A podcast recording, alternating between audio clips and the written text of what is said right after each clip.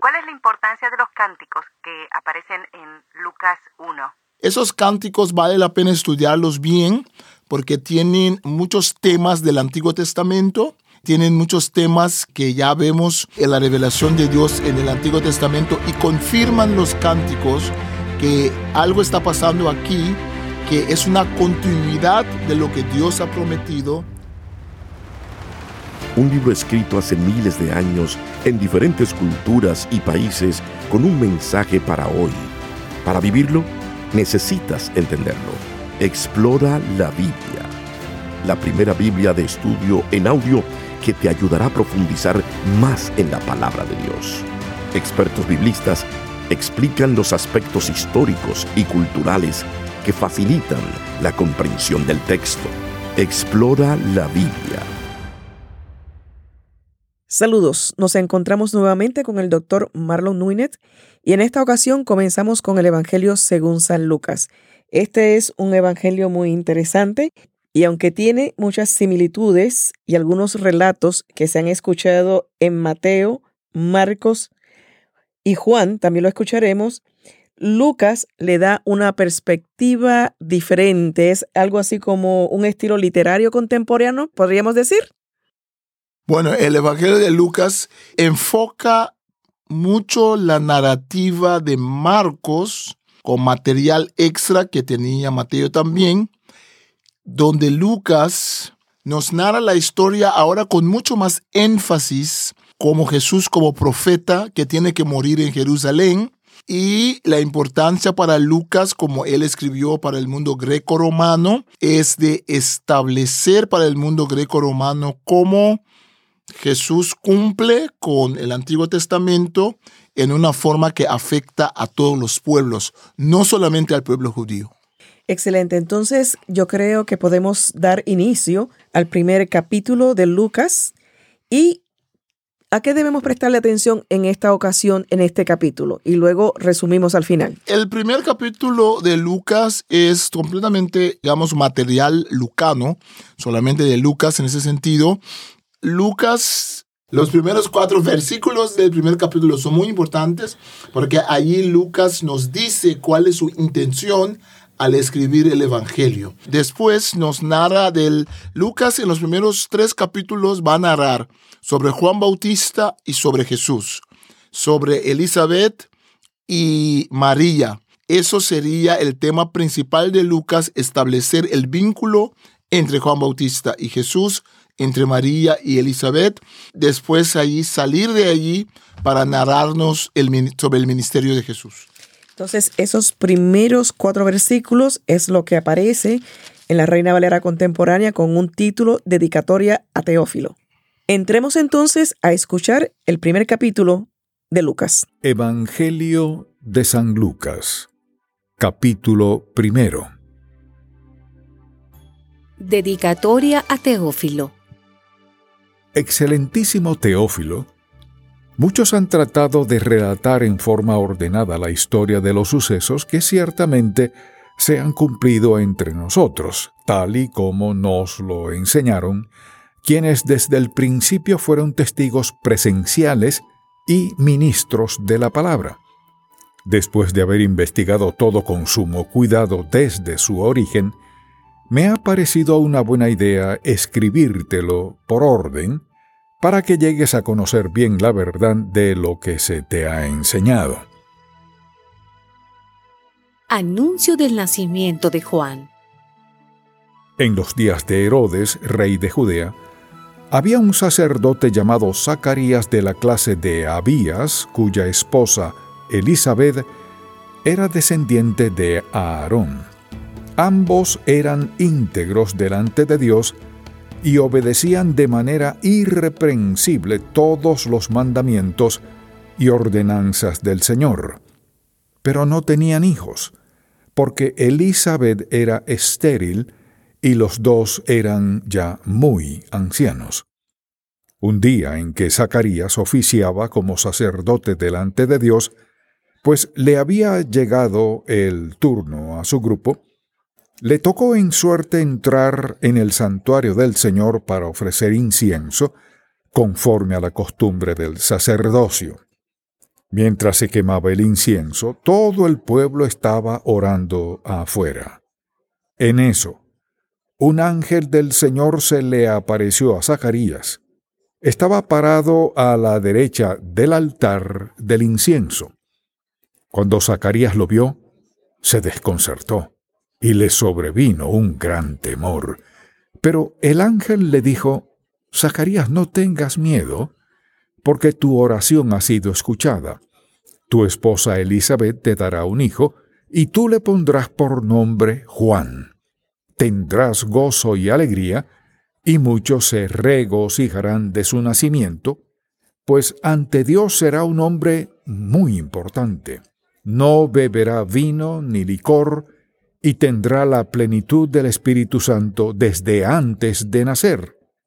Él hará que muchos de los hijos de Israel se vuelvan al Señor su Dios, y lo precederá con el espíritu y el poder de Elías, para hacer que los padres se reconcilien con sus hijos, y para llevar a los desobedientes a obtener la sabiduría de los justos. Así preparará bien al pueblo, para recibir al Señor. Zacarías le preguntó al ángel, ¿Y cómo voy a saber que esto será así? Yo estoy ya muy viejo y mi esposa es de edad avanzada. El ángel le respondió, Yo soy Gabriel y estoy en presencia de Dios. He sido enviado a hablar contigo para comunicarte estas buenas noticias pero como no has creído mis palabras, las cuales se cumplirán a su debido tiempo, ahora vas a quedarte mudo y no podrás hablar hasta el día en que esto suceda. Mientras tanto, el pueblo esperaba a que saliera Zacarías, extrañados de que se tardara tanto en el santuario. Pero cuando salió y no les podía hablar, comprendieron que habría tenido una visión en el santuario, pues les hablaba por señas y seguía mudo. Cuando terminaron los días de su ministerio, Zacarías se fue a su casa. Días después, su esposa Elizabeth quedó encinta y se recluyó en su casa durante cinco meses, pues decía, el Señor ha actuado así conmigo para que ya no tenga nada de qué avergonzarme ante nadie. Anuncio del nacimiento de Jesús. Seis meses después, Dios envió al ángel Gabriel a la ciudad Galilea de Nazaret para ver a María, una virgen que estaba comprometida con José, un hombre que era descendiente de David. El ángel entró en donde ella estaba y le dijo, Salve muy favorecida, el Señor está contigo. Cuando ella escuchó estas palabras, se sorprendió y se preguntaba qué clase de saludo era ese. El ángel le dijo, María, no temas, Dios te ha concedido su gracia. Vas a quedar encinta y darás a luz un hijo y le pondrás por nombre Jesús este será un gran hombre, y lo llamarán Hijo del Altísimo. Dios el Señor le dará el trono de David su padre, y reinará sobre la casa de Jacob para siempre, y su reino no tendrá fin. Pero María le dijo al ángel, ¿Y cómo va a suceder? Nunca he estado con un hombre. El ángel le respondió, el Espíritu Santo vendrá sobre ti y el poder del Altísimo te cubrirá con su sombra. Por eso el santo ser que nacerá será llamado Hijo de Dios. También su parienta, Elizabeth, la que llamaban estéril, ha concebido un hijo en su vejez y ya está en su sexto mes de embarazo. Para Dios no hay nada imposible. María dijo entonces, yo soy la sierva del Señor. Cumplas en mí lo que has dicho. Y el ángel se fue de su presencia. María visita a Elizabeth. Por esos mismos días, María fue deprisa a una ciudad de Judá que estaba en las montañas. al entrar en la casa de Zacarías, saludó a Elizabeth. Y sucedió que al oír Elizabeth el saludo de María, la criatura saltó en su vientre y Elizabeth recibió la plenitud del Espíritu Santo.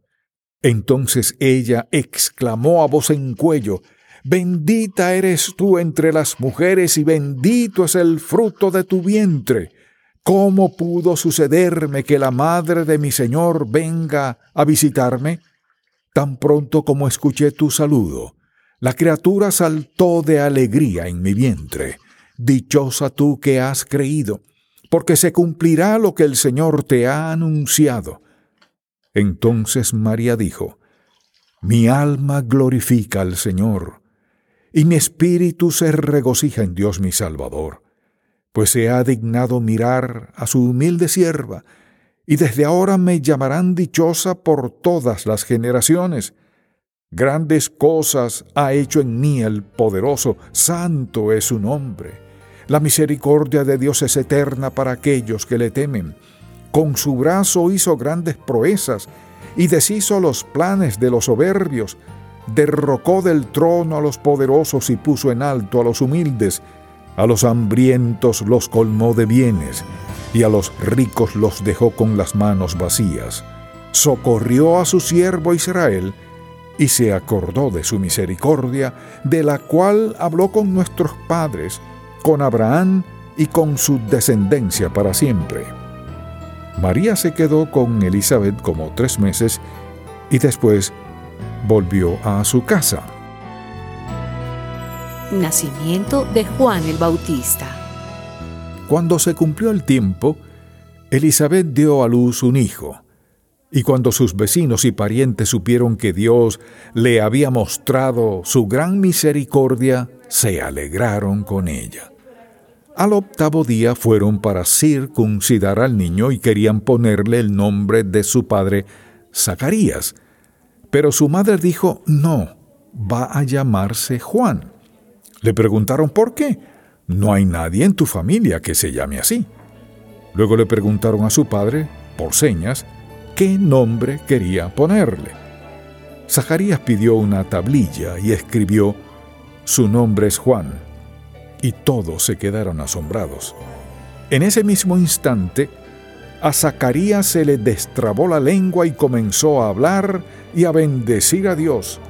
Todos sus vecinos se llenaron de temor y todo esto se divulgó por todas las montañas de Judea.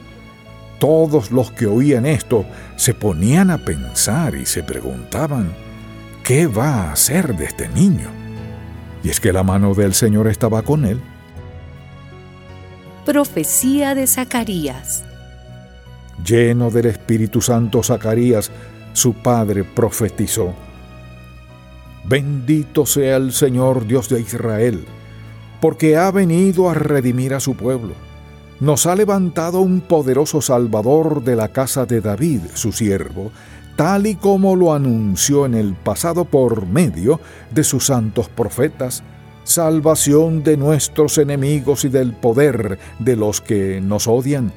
Mostró su misericordia a nuestros padres y se acordó de su santo pacto de su juramento a nuestro padre Abraham. Prometió que nos concedería ser librados de nuestros enemigos para poder servirle sin temor, en santidad y en justicia, todos nuestros días delante de Él. Y a ti, niño, te llamarán profeta del Altísimo, porque irás precediendo al Señor para preparar sus caminos. Darás a conocer a su pueblo la salvación y el perdón de sus pecados, por la entrañable misericordia de nuestro Dios, la aurora nos visitó desde lo alto para alumbrar a los que viven en tinieblas y en medio de sombras de muerte, para encaminarnos por la senda de la paz.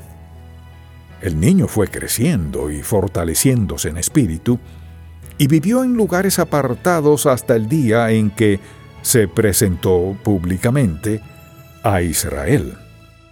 Acabamos de escuchar este primer capítulo del Evangelio de según San Lucas, que como dijimos al principio, se diferencia un poco de los eh, evangelios anteriores. ¿Cómo podemos resumir este capítulo, doctor Marlon? Bueno, importante es ver lo que Lucas nos narra. Hay una diferencia muy grande en el estilo de los primeros cuatro versículos y el resto del texto. Los primeros cuatro versículos en griego son una frase corrida, una frase que se parece al griego clásico. Él nos dice allí, él dedica el libro a Teófilo. Algunos piensan que Teófilo era un oficial romano. Teófilo significa el quien ama a Dios. Algunos piensan que es simbólico, pero aparentemente era una dedicatoria como se hacía en ese tiempo a alguien que existía. Lo importante de ver aquí en la introducción que hace la dedicatoria que hace Lucas, que él dice, él nos dice algunas cosas muy importantes. Él dice que han habido testigos presenciales, versículos 2, esos testigos presenciales han enseñado sobre Jesús. Y versículo 3 dice, después de haber investigado todo con sumo cuidado, desde su origen, me ha parecido una buena idea escribírtelo por orden. Esta palabra por orden, vamos a ver, es muy importante. Lucas tiene su propio orden tiene su propia secuencia en cómo nos narra lo que Marco ha narrado. Entonces vamos a ver que para Lucas lo importante es enfocar a Jesús como profeta que muere en Jerusalén. Lucas, para Lucas es muy importante comparar a Jesús con el profeta Elías, muy importante. Para Lucas es muy importante enfocarse en la gente desprestigiada, la gente de bajos recursos, eh, en el tiempo de Jesús. Entonces el Evangelio es un Evangelio con un mensaje, digamos, social, un, mensaje para los marginados. ¿Qué más podemos sacar de este capítulo? Eh, también tenemos más adelante el anuncio del, nacimiento de Jesús, ¿no? Sí, entonces nos narra cada vez, si vemos el capítulo, nos narra um, nacimiento, el anuncio del nacimiento de Juan, el anuncio del nacimiento de Jesús y después nos narra cómo María y Elizabeth se encuentran, después el nacimiento de Juan el Bautista con el cántico de Zacarías, profeta Zacarías. Importante es que en el pensamiento judío una mujer estéril era muy marginada porque se pensaba que Dios no le había mostrado gracia entonces, en caso de Elizabeth, el nacimiento de Juan es también una vindicación de Elizabeth, que era estéril. Vemos la salvación de Dios que viene a esa casa por medio de un milagro para que así mostrar de que Dios eh, ampara a las mujeres que son estériles. En el caso de María tenemos a una joven que no viene obviamente de una familia rica, aunque José era descendiente de David, pero son gente no eran pobres, pero son artesanos, gente simple, y es allí donde Dios la escoge a ella para tener, para llevar a Jesús en su vientre, ¿no? Enfocar en mujeres, en historias de salvación o historias de héroes en el mundo greco-romano era muy raro se veía eso. Es muy interesante que Lucas toma mucho tiempo para explicar la situación de María por una parte, la situación de Elizabeth. Y vamos a ver más adelante en todo Lucas de que en Lucas y en Hechos podemos ver de que él muestra que el evangelio es para todos y para todas. Vemos ahí que María busca el consejo y la compañía de Elizabeth. Es casi poniéndola como una figura materna. María era muy joven y Elizabeth ya era anciana. Era muy normal de que las mujeres cuando estaban embarazadas iban un tiempo a visitar a sus familiares para quedarse un tiempo aisladas con los familiares, principalmente con las mujeres eh, que tienen más edad. Entonces, en este caso, vemos esa relación que tienen para apoyarse mutuamente. Vemos que Elizabeth ya sabe, ya sabe que María está embarazada. Entonces, digamos, la convivencia entre las mujeres allí es muy importante. Una llevaba, digamos, en su vientre el que iba a anunciar a Jesús y la otra llevaba en su vientre al Mesías. Sí, y es muy interesante el rol del Espíritu Santo en todo Lucas. Aquí vemos que el Espíritu Santo ya está es el Espíritu Santo que sombra a María para que María puede concebir a Jesús. El Espíritu Santo viene sobre María. Después dice Elizabeth, bueno, lleno del Espíritu Santo, la criatura en el vientre de Elizabeth salta y dice el texto, y Elizabeth recibió la plenitud del Espíritu Santo. Entonces lo que vemos es que el papel del Espíritu Santo es uno de los temas importantes de Lucas Hechos, porque Lucas también escribió el libro de Hechos. Eso no solamente después de Hechos 2, desde Lucas capítulo 1 vemos el protagonismo del Espíritu Santo. El Espíritu Santo está obrando ya en la vida de esta gente para traer la salvación de Dios.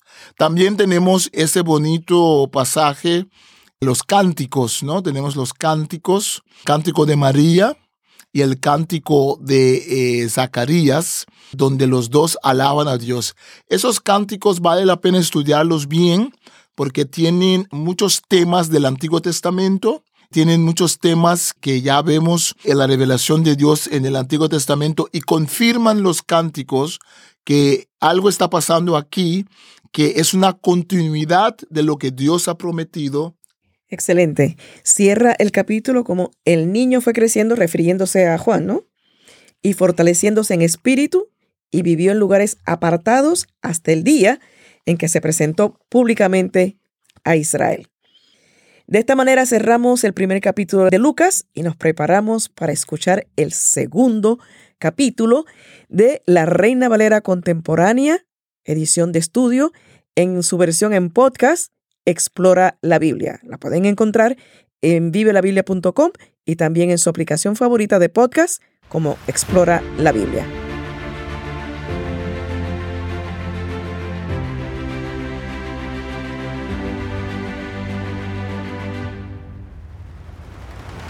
Un libro escrito hace miles de años en diferentes culturas y países con un mensaje para hoy. Para vivirlo, necesitas entenderlo. Explora la Biblia, la primera Biblia de estudio en audio que te ayudará a profundizar más en la palabra de Dios. Expertos biblistas explican los aspectos históricos y culturales que facilitan la comprensión del texto. Explora la Biblia